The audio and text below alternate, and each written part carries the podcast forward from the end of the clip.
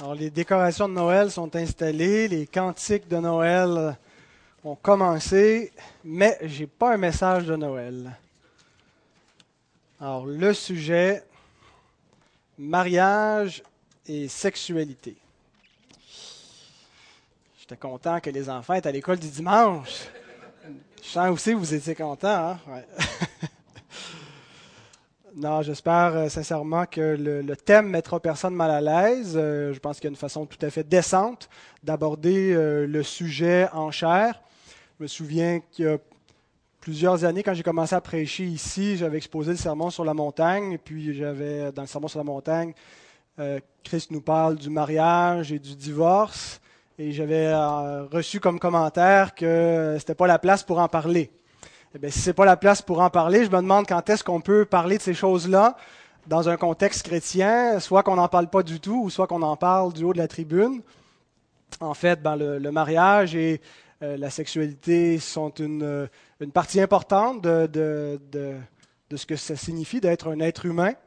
Euh, et la parole de Dieu a quelque chose à dire à ce chapitre-là. Et donc, nous vivons dans une époque de grande confusion à, ce qui a trait euh, au mariage, à la sexualité humaine. Euh, et comme nous sommes la lumière du monde, bien, nous devons euh, avoir un discours qui est clair, qui est sans équivoque à ce sujet-là. Et nous ne devons pas avoir honte d'en parler. et bien sûr, il y, a, une façon de, de le faire. et donc, que le Seigneur puisse vraiment nous prêter sa grâce pour à la fois en parler, mais aussi bien écouter ce que sa parole nous dit à ce sujet-là. Alors nous allons prier.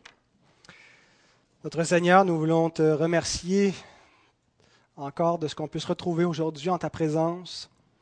Merci Seigneur de tous ces moyens de grâce que tu nous donnes, la communion fraternelle qui est précieuse à notre âme. Donne-nous de toujours chérir ces instants, ces rendez-vous avec toi, Seigneur, qu'on puisse les anticiper et s'y préparer avec joie, avec enthousiasme, Seigneur, parce que c'est un privilège que d'être euh, dans ta demeure, de pouvoir euh, participer à ce culte. Et Seigneur, on veut que notre joie soit complète. Père, on veut te remettre le sujet qui va être discuté ce matin, l'exposition de ta parole. Donne-nous des cœurs attentifs parce que nous croyons que c'est toi qui nous parles par les Écritures et par la prédication des Écritures.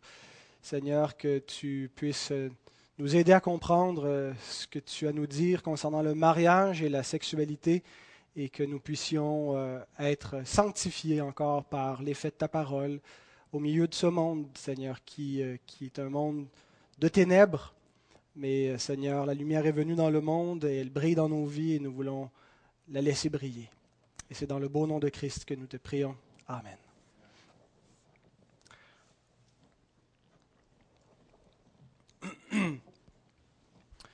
Alors, je vous rappelle que le contexte du chapitre 13 de l'Épître aux Hébreux, euh, c'est euh, les, impératifs de la vie chrétienne. Et euh, donc, tout ce qui est dit auparavant, c'est tout l'indicatif de l'Évangile, la, doctrine, et ensuite les exhortations plus pratiques qui en découlent.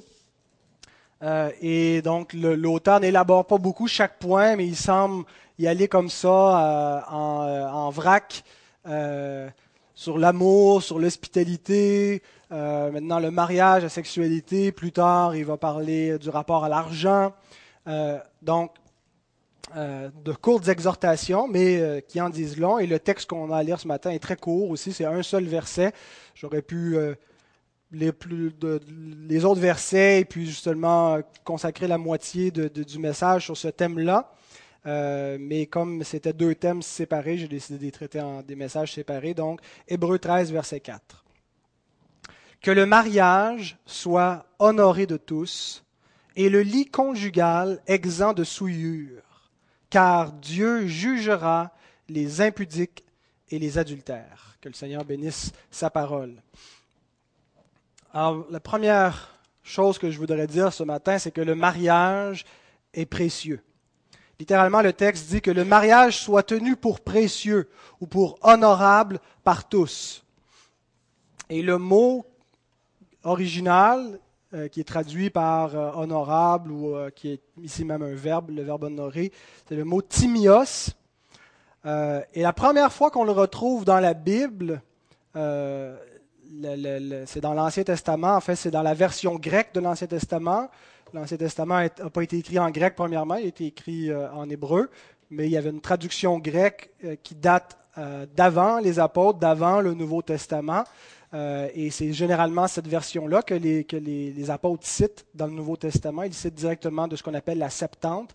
C'est donc la version grecque de l'Ancien Testament. Et on retrouve donc dans la Septante le mot Timios la première fois dans 1 Samuel, chapitre 3 au verset 1. On lit Le jeune Samuel était au service de l'Éternel devant Élie. La parole de l'Éternel était rare. C'est le mot Timios. En ce temps-là, les visions n'étaient pas fréquentes.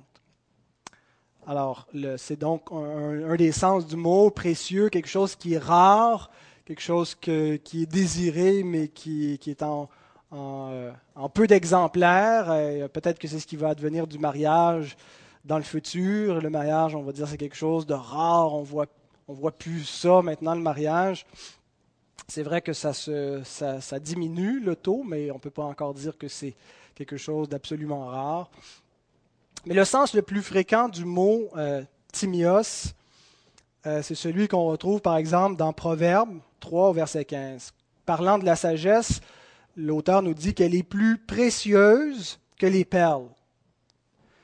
Elle a plus de valeur que tous les objets de prix. Le mot précieux. Et euh, dans le Nouveau Testament, c'est souvent le sens qu'on utilise pour le mot timios, précieux. Il, revient souvent dans l'Apocalypse, quand il y a des descriptions, par exemple, de la nouvelle Jérusalem. Il nous dit qu'elle descend et elle avait l'éclat de pierres précieuses, euh, qu'elle est composée avec des perles précieuses. Alors, euh, donc c'est vraiment la notion de euh, quelque chose qui a beaucoup de valeur, qui est magnifique à la vue, qui, qui, qui, qui est riche.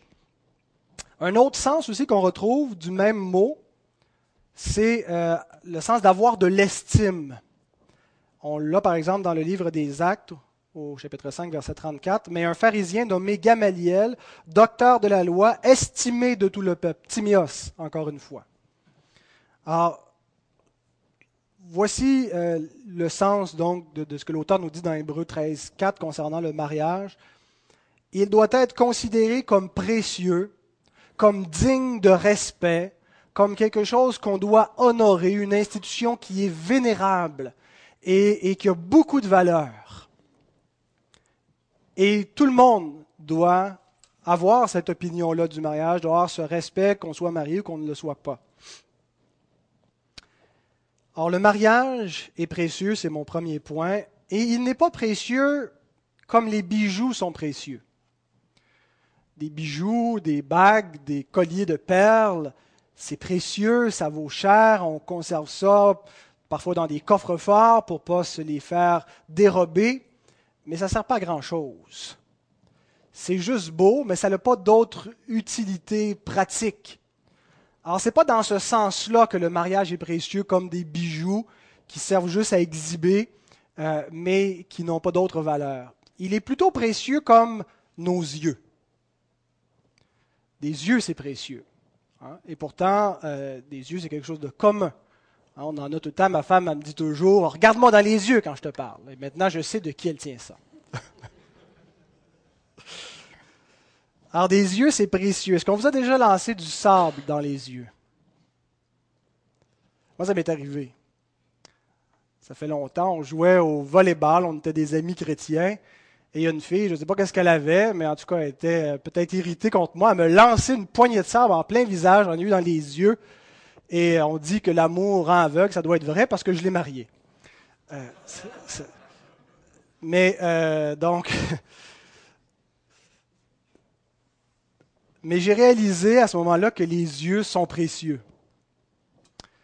Que pendant les quelques minutes où j'ai ressentir ce que ça doit être d'être aveugle. Vous savez, on ouvre les yeux, on ne voit plus rien.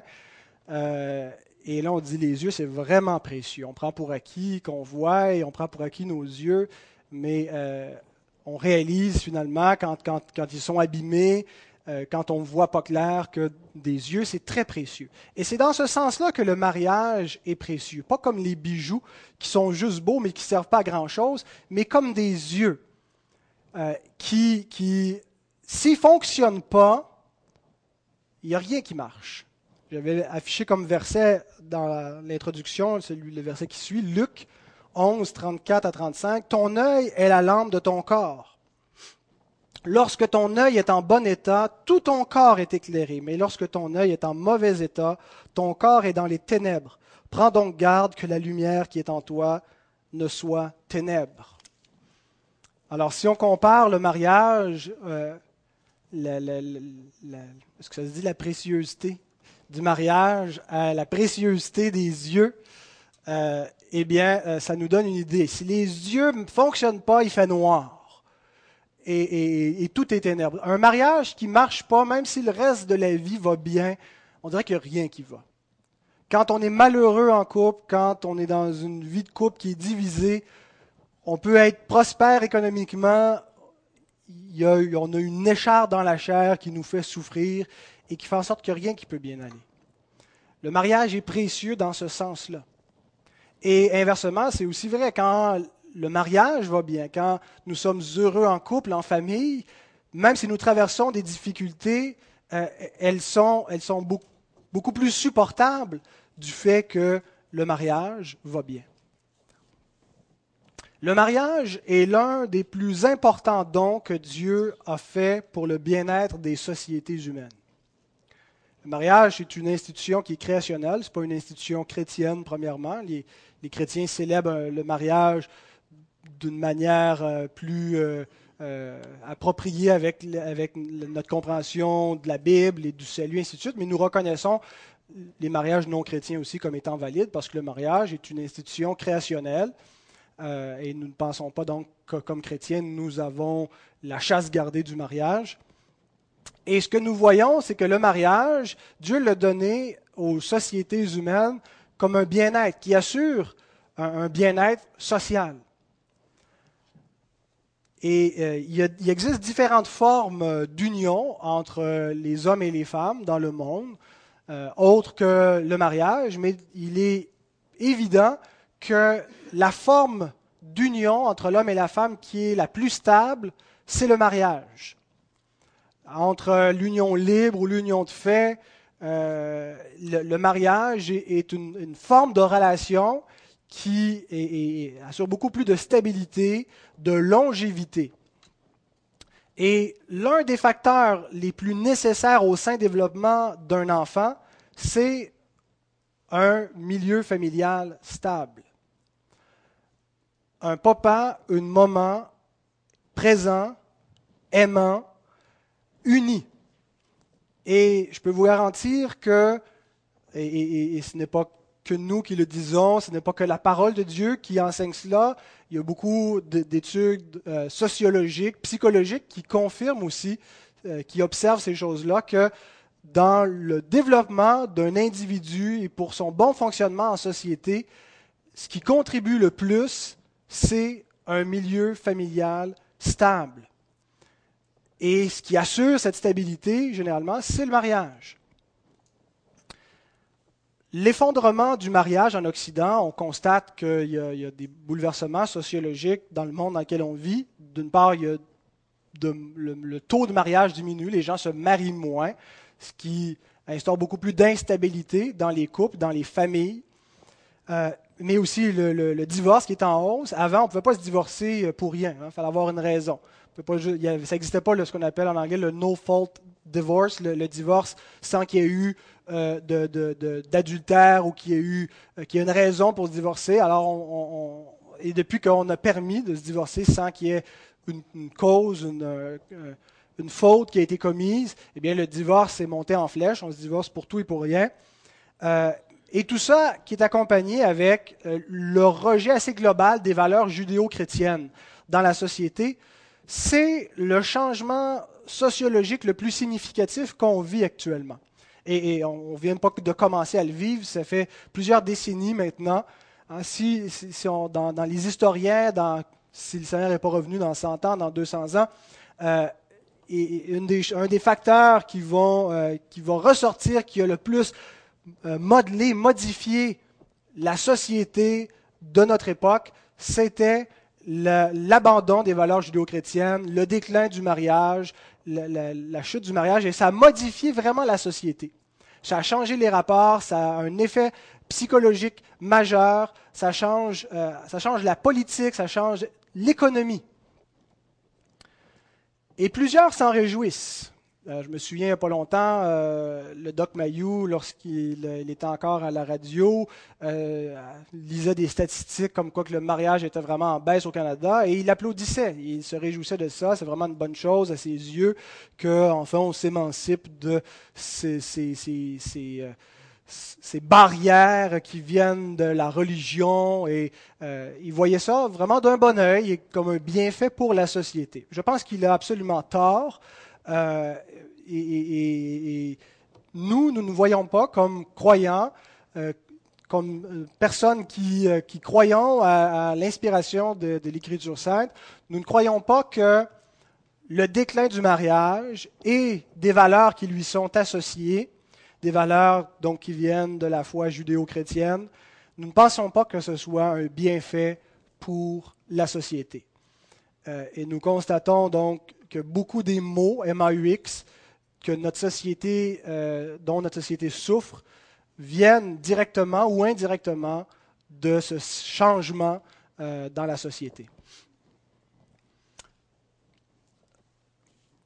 tous ceux qui ont vécu un échec de couple, tous ceux qui traversent des moments euh, houleux dans leur vie de couple, savent que ça fait partie des plus grands échecs d'une vie.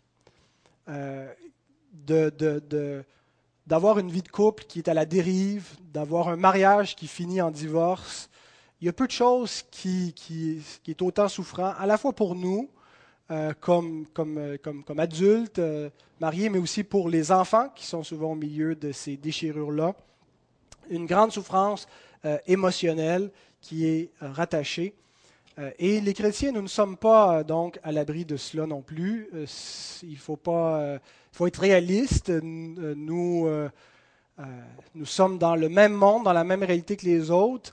bien sûr, nous avons un, avantage en ayant la parole de Dieu qui nous, nous éclaire, qui nous éclaire euh, sur nous-mêmes, nous montre que nos cœurs sont tortueux et nous apprend à, réussir une vie de couple et un mariage. Mais nous devons aussi constater que l'échec du mariage euh, est présent aussi souvent chez les croyants. On peut rester ensemble aussi, ça ne finit pas toujours en divorce, mais avec des mariages qui sont pitoyables, qui sont malheureux, où il n'y a pas de joie. Alors, comment réussir un mariage? Et euh, bien sûr, euh, je ne vais pas pouvoir euh, répondre pleinement ou de manière totalement satisfaisante à la question ce matin. Ça parlerait une série sur le sujet, mariage et famille. Peut-être qu'éventuellement, ça viendra. mais ce matin, le texte que nous venons de lire nous dit quelque chose d'absolument essentiel, un ingrédient fondamental pour la réussite d'un mariage et c'est tellement simple qu'on ne le voit pas, que le mariage soit honoré de tous. Ça commence là. Considérez le mariage comme étant précieux au plus haut point. Vous savez, les choses qui ont de la valeur à nos yeux, on en prend soin. Les choses qui sont précieuses pour nous, on est prêt à les défendre. On s'investit dans ces choses-là. On s'investit en temps, on est prêt à faire des sacrifices pour ce qui est précieux à nos yeux. Quelle attitude avons-nous face à notre propre mariage pour ceux qui sont mariés? Est-ce que nous le tenons en plus haute estime? Est-ce que nous considérons qu'il est de la plus haute importance de s'investir dans le mariage, de réussir le mariage? C'est souffrant parfois, il faut s'humilier, il faut renoncer à certaines choses. Il faut prioriser la personne avec qui on est marié avant d'autres, avant des activités, avant nous-mêmes. Mais si nous avons cette disposition dans notre cœur que le mariage est précieux, c'est ce que nous allons faire et c'est l'ingrédient ou la disposition fondamentale pour la réussite d'un mariage. Parce que le mariage ne peut pas réussir juste comme ça. De lui-même, sans effort, sans volonté, sans sacrifice, sans qu'on ait à le considérer comme étant précieux au plus haut point.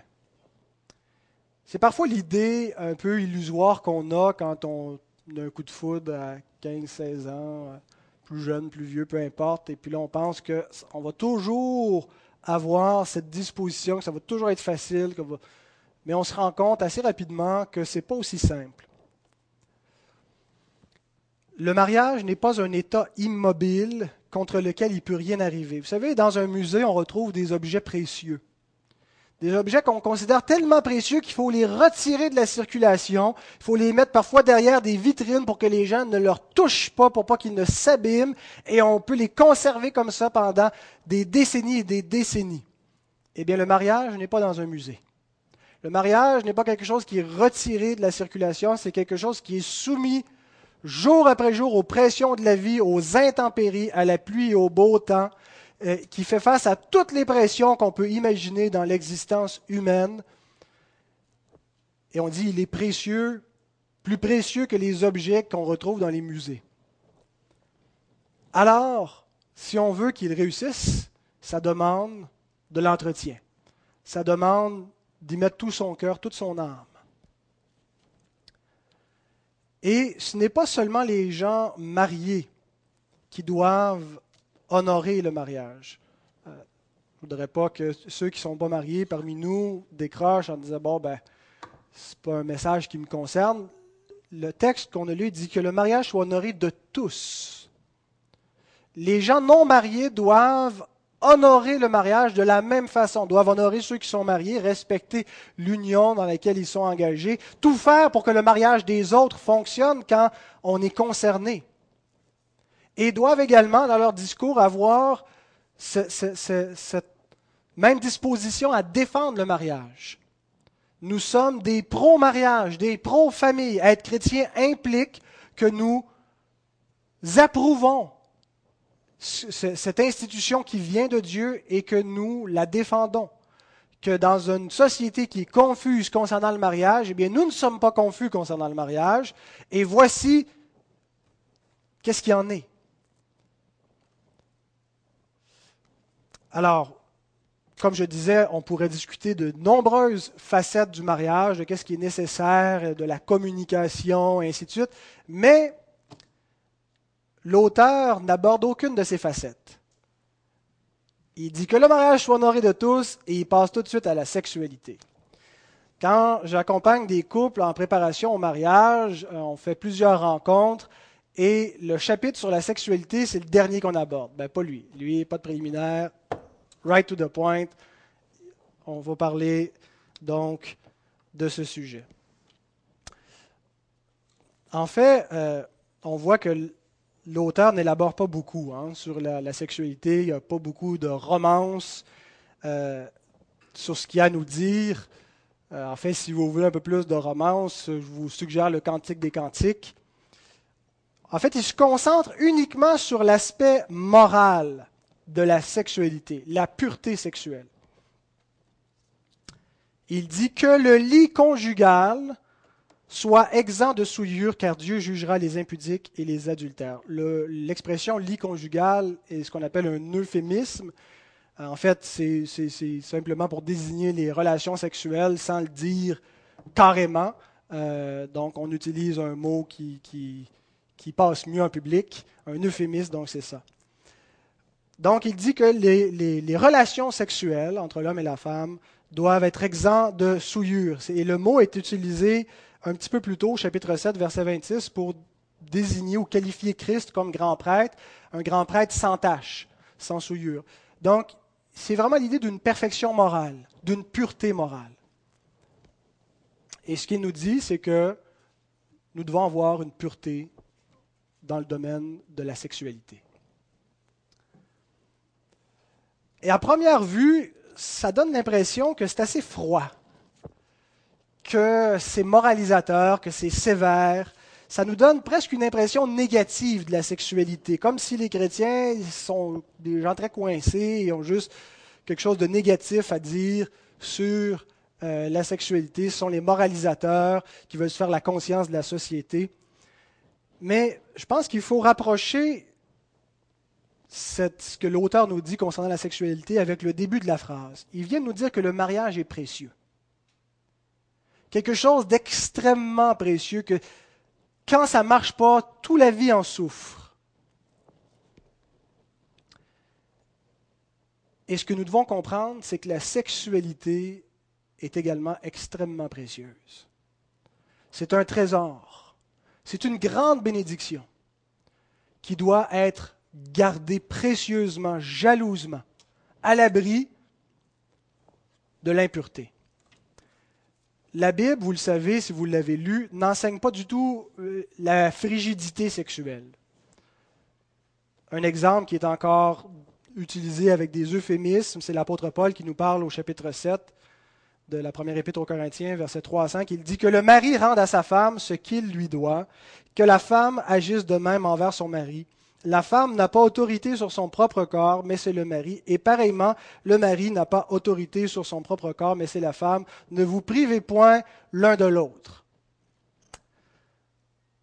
Alors, l'Écriture ne nous enseigne pas que la sexualité est utile seulement pour la procréation, ne nous enseigne pas simplement une, espèce de moralité rigoureuse et, que c'est la seule chose qu'elle a à dire concernant la sexualité, elle nous la présente comme quelque chose de très positif, comme une bénédiction pour l'homme et pour la femme, quelque chose dont ils ne doivent pas se priver comme si c'était mauvais euh, ou impur, euh, quelque chose qui est nécessaire à l'épanouissement d'un couple, qui est le fruit de l'unité euh, et qui est donc une grande bénédiction et, une, des expériences dans notre vie humaine qui est, parmi les plus excellentes, euh, les, plus gratifiantes, les plus satisfaisantes.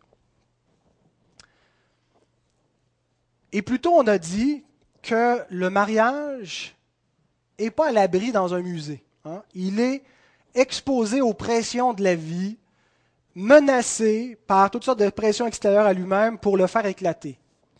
Eh bien, cela est vrai également de la sexualité notre sexualité, que nous soyons mariés ou célibataires, est soumise à la pression continuelle du péché. Il y a la sexualité, comme les autres dons de Dieu, a été prise d'assaut par le péché, dans le but de pervertir ce don que Dieu a fait à l'homme. Dieu donne de bonnes choses. En Éden, le mot Éden veut dire euh, jouissance, c'est un lieu de luxuriant, de toutes sortes, de bienfaits dont il faut jouir et profiter parce que Dieu nous donne tout avec abondance afin que nous en jouissions. Euh, et le, plaisir donc n'est pas mal, il est bon, il est voulu de Dieu, il est donné de Dieu, mais le péché s'empare du don que Dieu fait et le pervertit. Et il en détériore la nature, il en fait un usage mauvais, un usage pervers, illicite, euh, et, donc, il tord la bénédiction, il en fait une malédiction. Et nous devons comprendre que la sexualité n'a pas échappé aux attaques du péché. Le péché cherche à s'emparer de cela, et comme nous devons garder précieusement le mariage, nous devons garder précieusement la sexualité pour qu'elle demeure une bénédiction, pour qu'elle ne devienne pas quelque chose de mauvais pour nous. Et pour notre plus grand bien, Dieu a protégé la sexualité en la plaçant dans le mariage. Il n'a pas laissé la sexualité comme un, besoin, vital, comme, comme est le, manger, le boire ou respirer.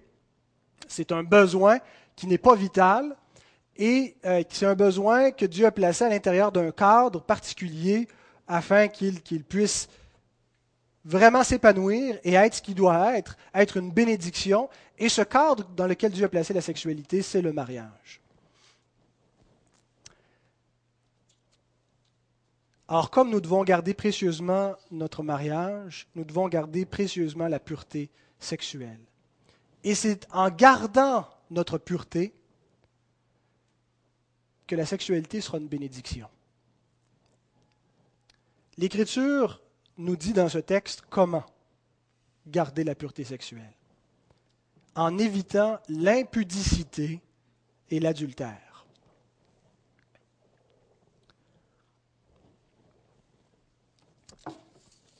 Deux termes qui englobent tous les péchés de nature sexuelle. Quand on est ado, qu'on a un pasteur jeunesse, qu'on fréquente une personne avant le mariage, on veut savoir jusqu'où on peut aller. Fait qu'on lui demande jusqu'où on peut aller.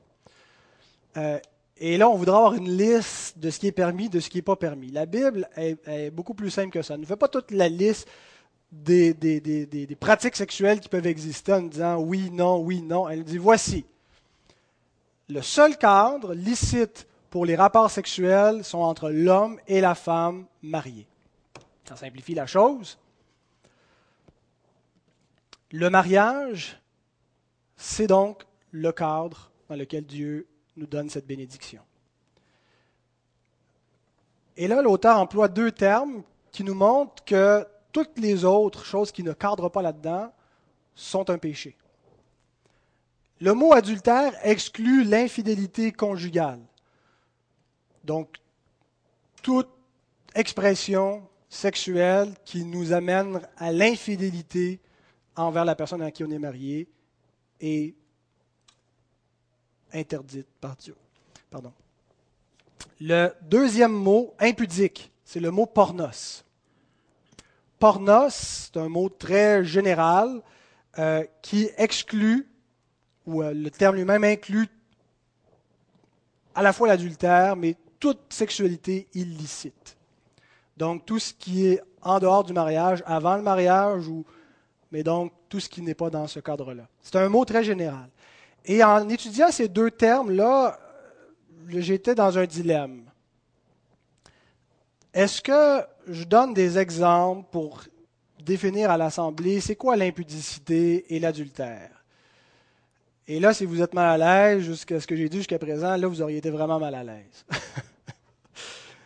On n'a pas envie d'avoir une description de ce que c'est que l'impudicité, de ce qu'est l'adultère. On avoir une description euh, sommaire, euh, mais on n'a pas besoin de rentrer dans les détails. Bien sûr, ce qui est exigé quand, quand l'Écriture condamne l'impudicité, l'adultère, ça condamne non seulement des actes sexuels concrets, mais ça peut aller dans le langage, ce qu'on dit, les paroles qu'on utilise lorsqu'on se réfère à, la sexualité, lorsqu'on parle avec une personne du sexe opposé, l'attitude qu'on a, euh, les pensées subtiles de vouloir séduire, ainsi de suite, ce qu'on regarde. On aurait pu parler d'un problème très concret qui est répandu, qui est vraiment un fléau, la pornographie accessible euh, par Internet. Mais je me suis dit que plutôt que de vous dire ce que ces, termes interdits, je vais plutôt me concentrer sur ce que ces termes exigent de nous. De vous dire ce qu'on ne doit pas faire, voici ce que nous devons faire. En nous disant que Dieu interdit l'impudicité et l'adultère, en fait, ce que Dieu exige de nous, c'est un contrôle sur notre sexualité. Nous vivons dans une culture qui est très libertine qui a redéfini le rapport entre la sexualité et la moralité. Je vous apprends rien. Et je pense, à moins que je me trompe, que le seul cadre où la société garde un lien très clair entre sexualité et moralité, c'est dans le cas d'abus sexuels. Là, il n'y a pas d'équivoque. On dit non, c'est très immoral de commettre des abus sexuels. Mais pour le reste, on a totalement séparé la moralité de la sexualité et on a complètement rejeté l'idée que le sexe est lié au mariage.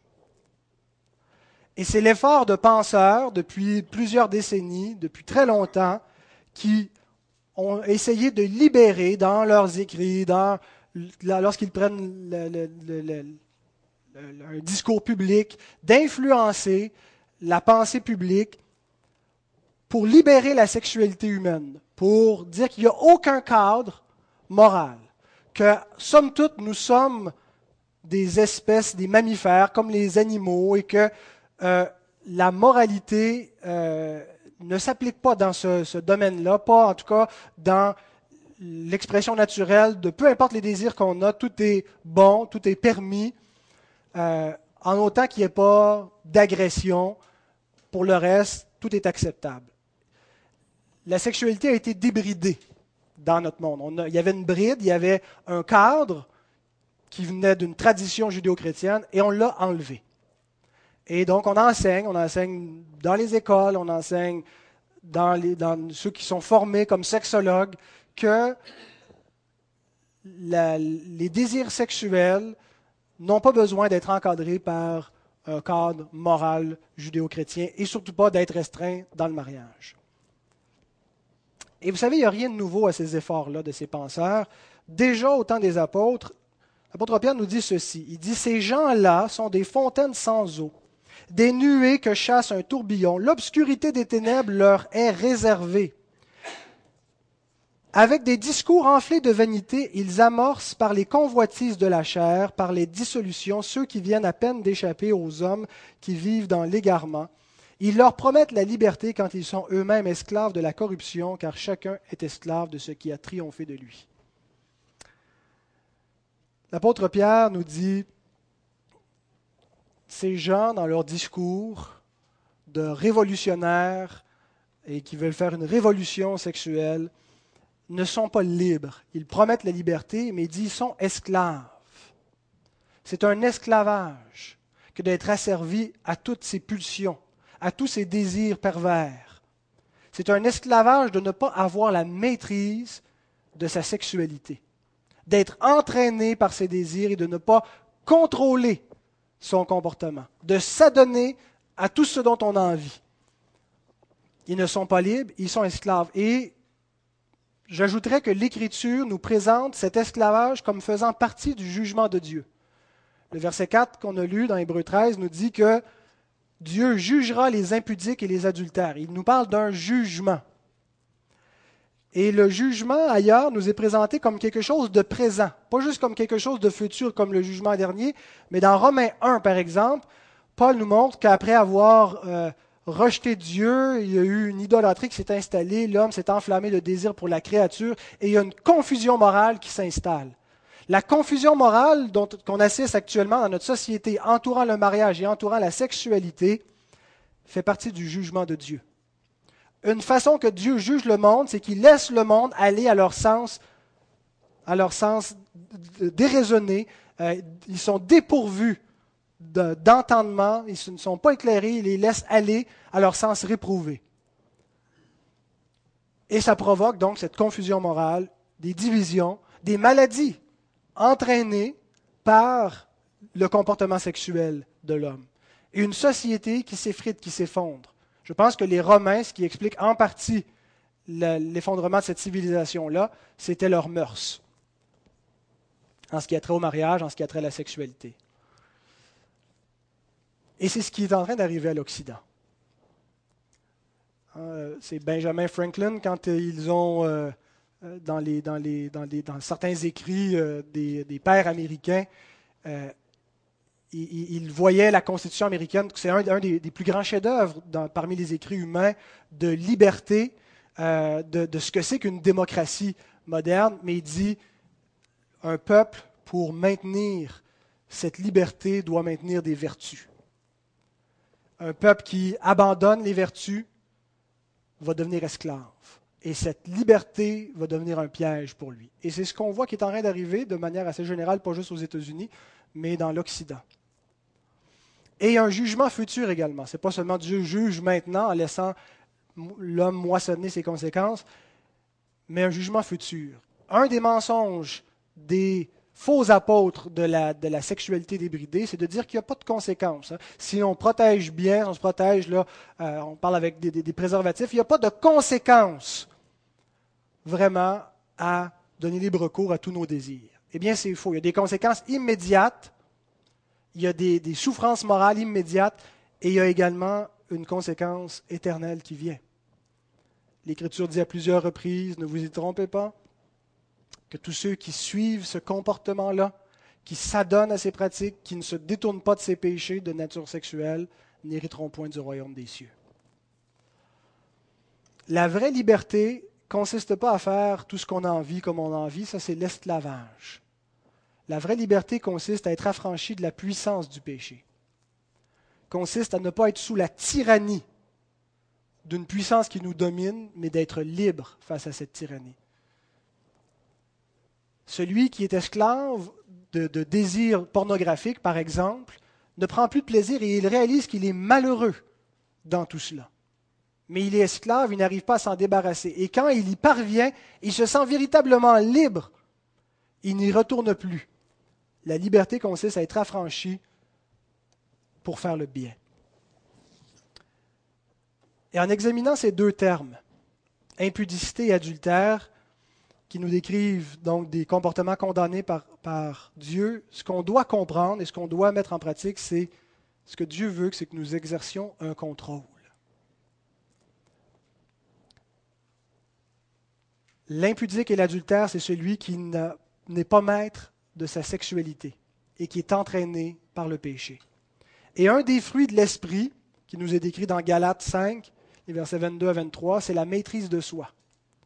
Pas seulement ce qui a trait à la sexualité, la maîtrise de soi lorsqu'on a tendance à céder à la colère ou à être impulsif, à s'acheter des choses qu'on n'a pas besoin ou à ouvrir le frigidaire pour manger tout le temps ou peu importe quelque désir, incluant maîtriser sa sexualité. Donc ce n'est pas quelque chose qu'on peut produire de nous-mêmes, c'est un fruit que l'Esprit de Dieu nous donne lorsqu'on a été régénéré. De le maîtriser parfaitement. Et certains qui n'ont pas été comme Augustin des obsédés sexuels ont l'impression qu'ils ont toujours eu une maîtrise de soi. Mais la maîtrise va beaucoup plus loin que simplement pas s'adonner à des pratiques qui, sont, qui sont vraiment grossières, mais être capable de maîtriser même ses pensées, maîtriser son comportement, cette tendance à vouloir séduire ou le second regard qu'on jette parfois sur, une personne qu'on ne devrait pas, la maîtrise de soi. Et on ne le fait pas parfaitement aucun d'entre nous, mais par la grâce de Dieu, c'est quelque chose qu'on apprend à faire. Et je termine en disant que la maîtrise de notre sexualité est absolument nécessaire pour maintenir notre pureté sexuelle. Et la pureté sexuelle est absolument nécessaire pour conserver notre mariage. Il y a un lien entre les deux. Que le mariage soit honoré de tous, s'il est précieux pour nous, la façon de le conserver, c'est en conservant la pureté sexuelle. En tout cas, une des façons.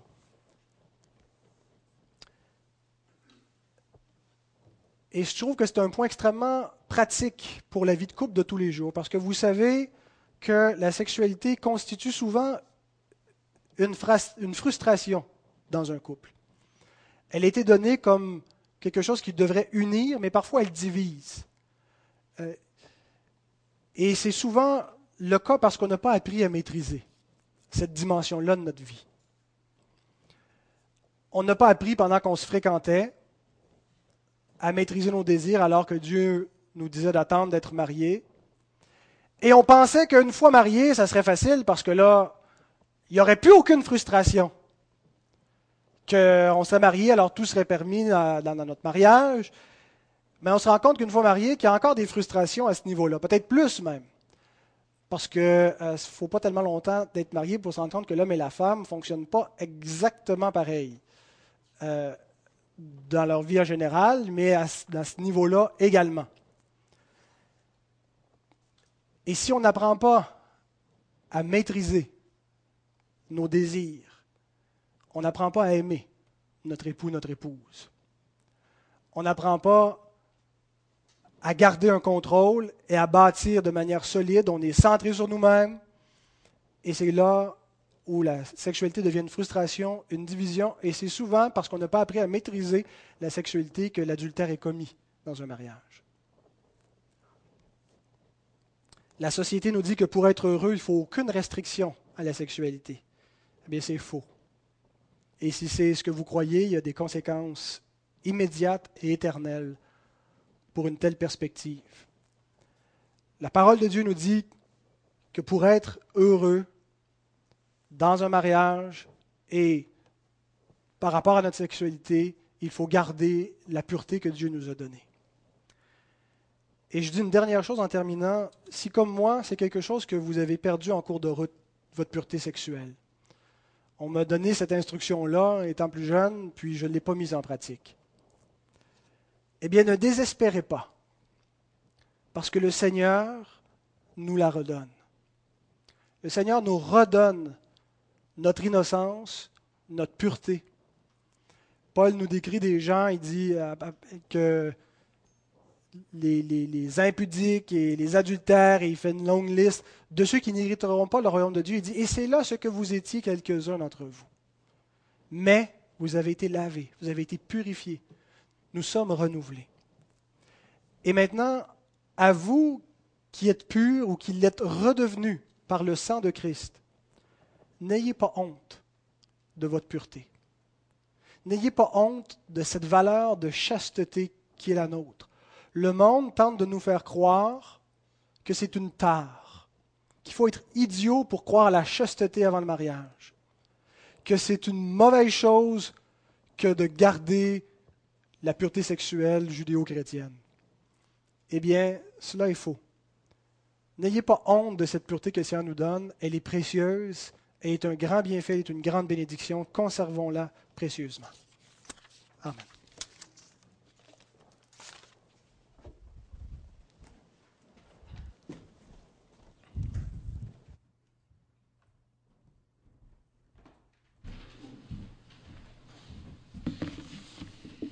Merci Pascal pour cet enseignement. Je vais inviter la chorale à s'avancer, s'il vous plaît.